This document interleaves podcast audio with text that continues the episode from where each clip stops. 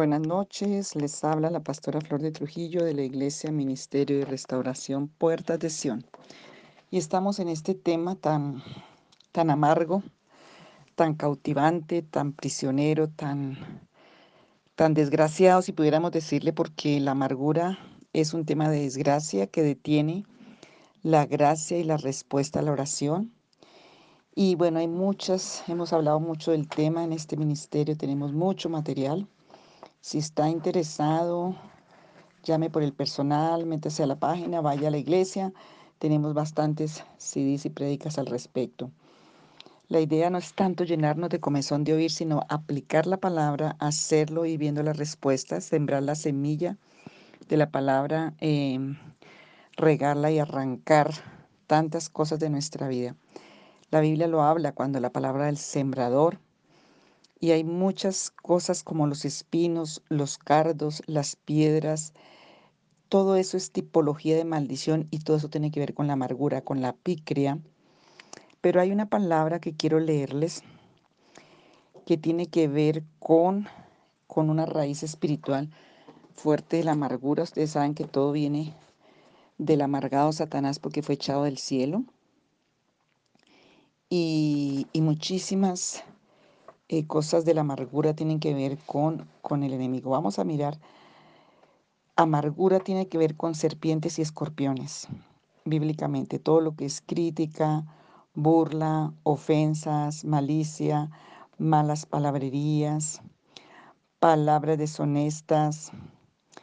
Todo eso que tiene ese ingrediente, eh, vamos a ver varias, por ejemplo, rebelión, obstinación, dureza, eh, blasfemia, injuria, escarnecedores, maldiciones, mmm, enemistad, pleito, celo, ira, contienda, todo eso tiene que ver con serpientes y escorpiones, traición, eh, porque en Babilonia era donde más se, se adoraba todo esto, el dragón, la serpiente antigua. Eh, también eh, atormentar, sufrir, angustiar, todo lo que produce ardor, comezón espiritualmente. Mm, la acción era picar con la cola en Apocalipsis 9:10, la traición, porque Satanás con su cola pica, escorpiones, tipología, Deuteronomio 8:15, hacer daño, atormentar, sufrir, hacer sufrir.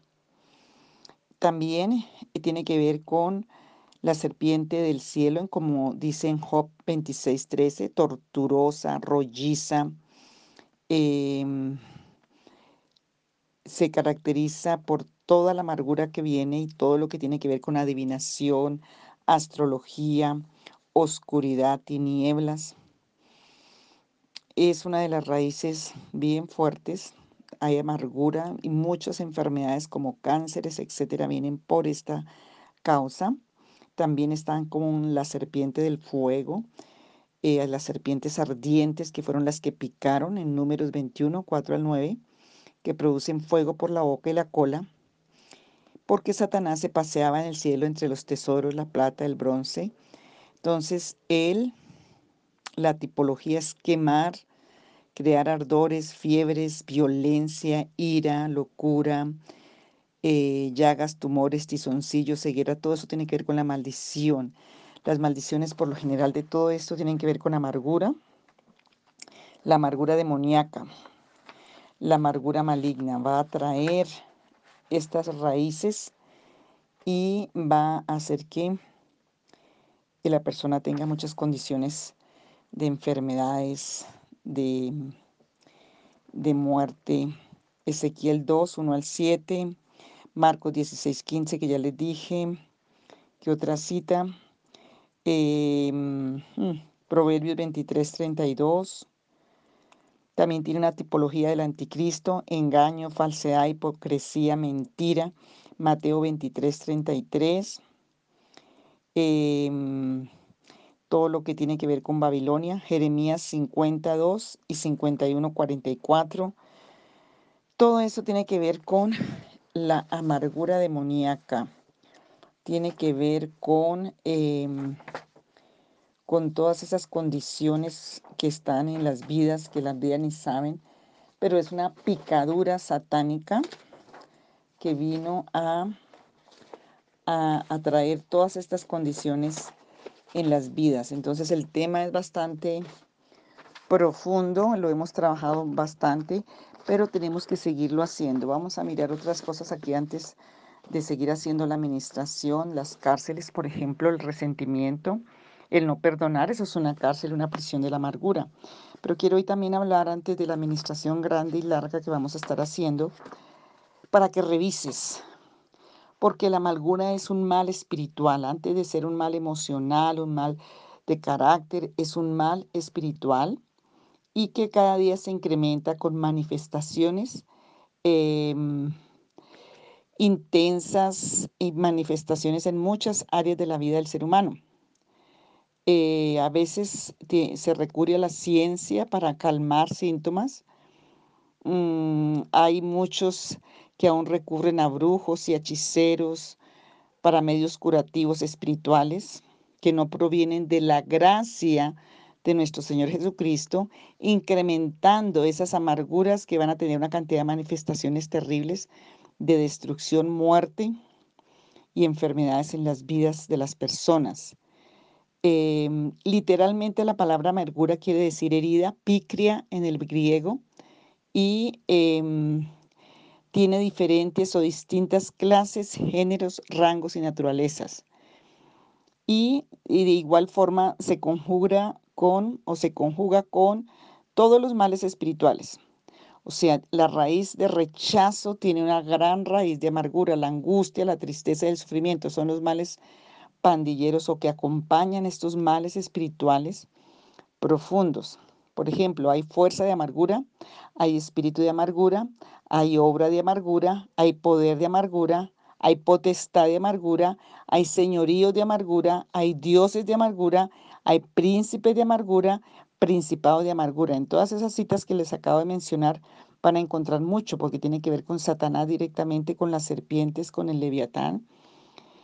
Toda amargura procede del satanismo, ocultismo, espiritismo, espiritualismo. Y hay mucho de espiritualismo en la vida cristiana cuando se adora o se, o se se invocan los espíritus de los vivos, de personas, se adoran a, aún en la iglesia cristiana pastores, a, líderes. Eso es espiritualismo y hay muchos que invocan o en la parte filosófica, en la parte académica. Espiritismo es cuando se invoca a espíritus de muertos. Se identifica a personas o generalizando como, por ejemplo, puedes generalizarlo también como el tema de adivinación de amargura y en otros sentidos amargura de adivinación o amargura maligna. Y eso se puede subdividir en muchas. Por ejemplo, hay amargura de satanismo, amargura de ocultismo, amargura de espiritismo. Todos estos son cárceles. Amargura de espiritualismo, amargura de los dioses, amargura de la idolatría, amargura de maldición, amargura de quebranto, amargura de asombro, de espanto, de miedo, de pánico, que es una de las que más se está viendo en estos tiempos, amargura de enfermedad, también tenemos ya en la, en la vida, bueno, ahorita miramos esa en el alma, esto es todo en el espíritu, Em, del producto de las sugestiones, sus supersticiones, obsesiones, fantasías, situaciones psicológicas que forman ideas, pensamientos, imaginaciones, van a conformar una entidad espiritual con el nombre de agüero. ¿Y cómo lo tenemos en nuestras culturas eh, de Latinoamérica? Y también en todas, lo que pasa es que con diferentes énfasis.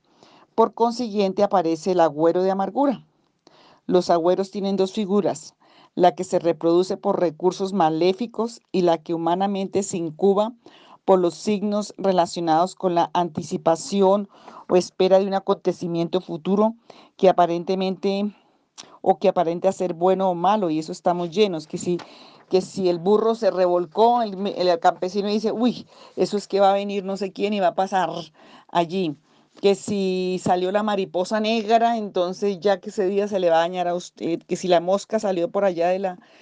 Todo eso es el agüero que viene como las raíces del ocultismo y tienes que mirar y revisar.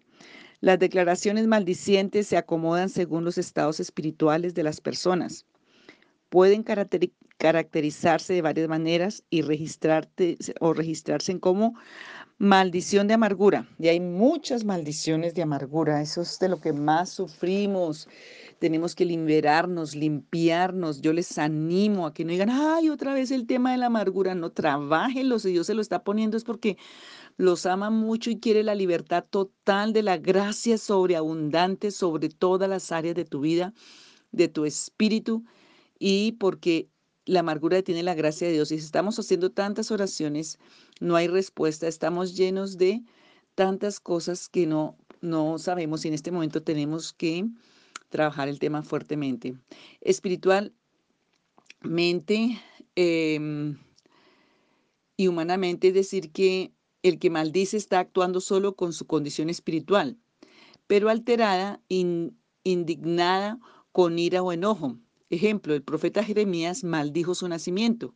El vientre de su madre al, al, partero, bendijo el vientre de su madre, maldijo al partero, maldijo el día en que él nació y su vida. Eso está en Jeremías 20, 14 al 17. Y o sea que maldijo todos los que nacieron en ese día. Lo mismo pasó con Job en capítulo 3 del 11 al 19 espiritual humana maligna. La amargura consiste en que el maldiciente está influenciado o tiene espíritus malignos dentro de sí.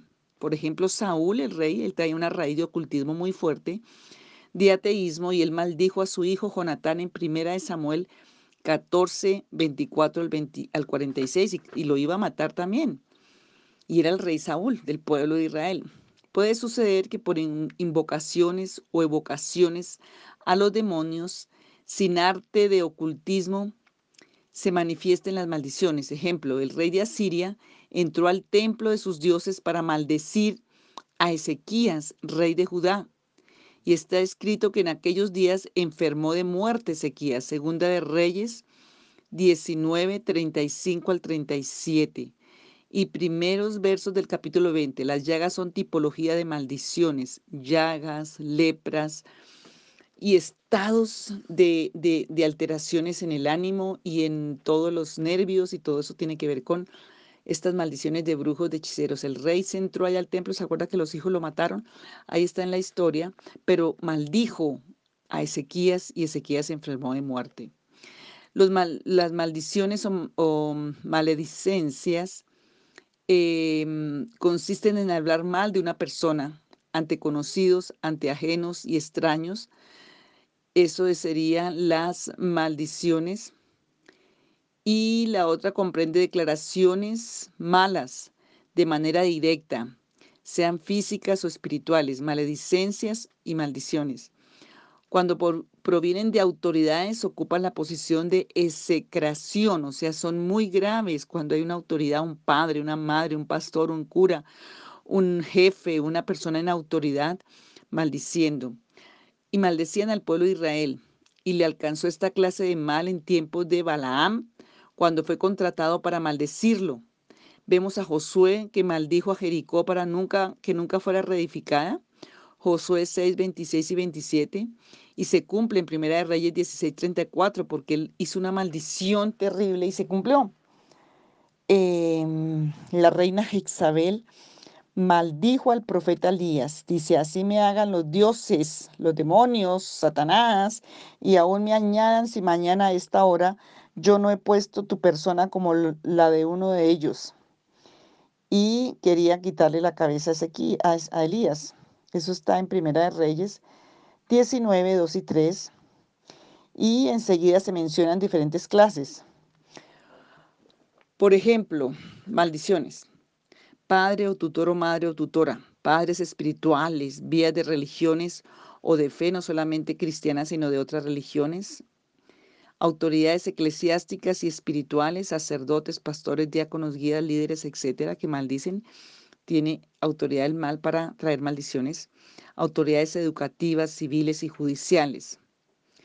Si se utilizan reglamentos, estatutos, mandamientos y leyes de cualquier religión o denominación protestante para amedrentar, para amenazar, para manipular, para chantajear o para enjuiciar, la maldición pasa al rubro de condenación. Ocupar el nombre de Dios en vano, valerse de profecías falsas o la Biblia para declarar mal a los justos, el hablar palabras violentas contra Dios, Malaquías 3, 3 y 14, se caen deshonra y falta de respeto a las cosas sagradas y santas. Sus consecuencias son llamadas profanación o blasfemia. Éxodo 27. También sea la situación que por desobedecer los mandamientos divinos viene esta clase de mal. Los que rechazan las misericordias de lo alto, resisten la justicia del Creador, se oponen a la verdad o están alejados de todos los beneficios de la gracia de Jesucristo. Se les califica como abominación, como amargura de abominación, como amargura de profanación de blasfemia. Y es claro pensar que sus actitudes, que sus conductas, costumbres, vocabulario, son abominables. Quedan más afectado el que recibe que los que viven bajo esa manera. Abominar es igual a rechazar o a menospreciar. Es muy grave muchas cosas que hacemos en el mundo espiritual. Ojo con expresiones en momentos de crisis, de ira, padres, madres, personas de autoridad. El apóstol Pablo contempla en el reino de los cielos y de las tinieblas distintos rangos y jerarquías como tronos, dominios, principados, potestades, ídolos, dioses y señores. Son diferentes rangos de esas áreas. Colosenses 1.16, Primera de Corintios 8, 4 al 6, y eh, que pueden agentes humanos o espirituales, ejemplo, hay tronos de hombres y de demonios, hay una Babilonia física, hay una Babilonia espiritual, que por generaciones se ha manifestado desde Nimrod hasta lo que será destruida conforme Apocalipsis 18, 1 al 3. En otro sentido, hay una Babilonia o un lugar o una ciudad, condición, mujer, de los poderes ya establecidos como los que se siguen integrando y no debemos amedrentarnos, puesto que todos quedaron expuestos y fueron vencidos por medio de la muerte y de la resurrección de Jesucristo. Y nos da la fuerza, Él nos da el poder, nos da la autoridad y toda potestad sobre ellos. Eso dice esta cita, la debes tener bien clara y ojalá te la aprendas. Marcos 16, 15, Colosenses 2, 14 al 16 es nuestra legalidad y de autoridad contra todos esos poderes demoníacos. Hay cuatro entidades, tanto físicas como espirituales, en las que eh, tenemos que poner atención específica, que son dioses, señores, profetas y sacerdotes. Las personas que sufren amargura o otra enfermedad por esos vehículos deben ser asistidos para ser ministrados por personas de autoridad espiritual, no de autoridad de rango humano. Hay mucha gente que es pastora, que es profeta, que es apóstol, pero no tiene la autoridad espiritual. Eso se lo ha dado los hombres y esos no tienen el poder ni la facultad para liberarte de esas, de esas condiciones. Em, porque no es el que escoge Dios el que da la autoridad a Jesucristo, no el hombre. Entonces a veces en las organizaciones se tienen esos nombres, pero espiritualmente no se tienen esas autoridades. Abraham oró por un rey. En Génesis 20, 1 al 7, el profeta Isaías oró por el rey Ezequías. Lo vemos en Segunda de Reyes 20, 1 al 11. Un ángel sustentó al profeta Elías y después de ser maldecido por Jezabel, lo vemos en Primera de Reyes 19, 4, 8. Él allí necesitaba esto y Dios lo trajo un ángel liberó a Pedro de la cárcel y que tenía una sentencia de muerte. Eso está en Hechos 12, 6 al 12. O sea que hay mucha tarea para esta oración de mañana. Hechos 12, 6 al 11. Al principio y la consumación de males con estas procedencias se le reprende y cancela en su modalidad. Entonces toca, em, bueno, primero renunciar, toca cancelar y toca reprender amargura de dioses, de señoríos, de profetas o de sacerdotes, según los antecedentes. Por ejemplo, si un brujo, un hechicero, un pastor te maldijo, toca ser ministrados por eso, para quitar esas maldiciones de todo eso que está en tu vida. Posesión demoníaca es el fenómeno en el cual un demonio se apodera de la mente o del cuerpo de un ser humano para poder ejercer control parcial o total sobre él y puede gestarse de varias maneras. Un solo espíritu maligno en calidad de potestad que toma control, como lo que padecía el rey Saúl en 1 Samuel 16, 14 al 23.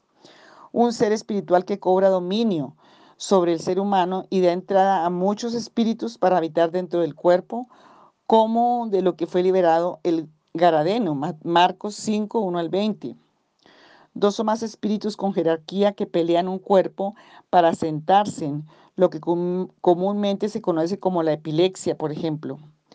Un espíritu maligno con dos o tres nombres y actividades denominando, em, dominando un cuerpo.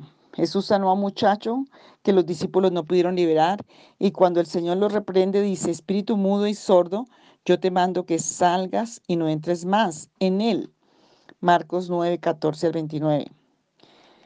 Em, en la actualidad, muchísimos casos diagnosticados como esquizofrenia o trastornos psicológicos para efectos de liberación con recursos bíblicos doctrinales se señala como la posesión de amargura según la manifestación más sobresaliente. Hay muchas cosas que diagnostica la ciencia porque no tiene más información que tienen que ver con posesiones demoníacas. También hay influencia de demonios cuando alguien está siendo seducido, manipulado, presionado, controlado del exterior. Es cuando sientes opresión. Em, no que tenga demonio dentro de sí, pero sí al actuar bajo ese dominio se considera una obra maligna. En las ramificaciones de la familia por vías espirituales se caracterizan diversos fenómenos. Si no se disciernen o identifican, es bueno mencionarlos como interrogantes para obtener mejores resultados. Y vamos a utilizar la amargura como referencia. Todos esos que yo les acabo de leer tienen amargura como la base.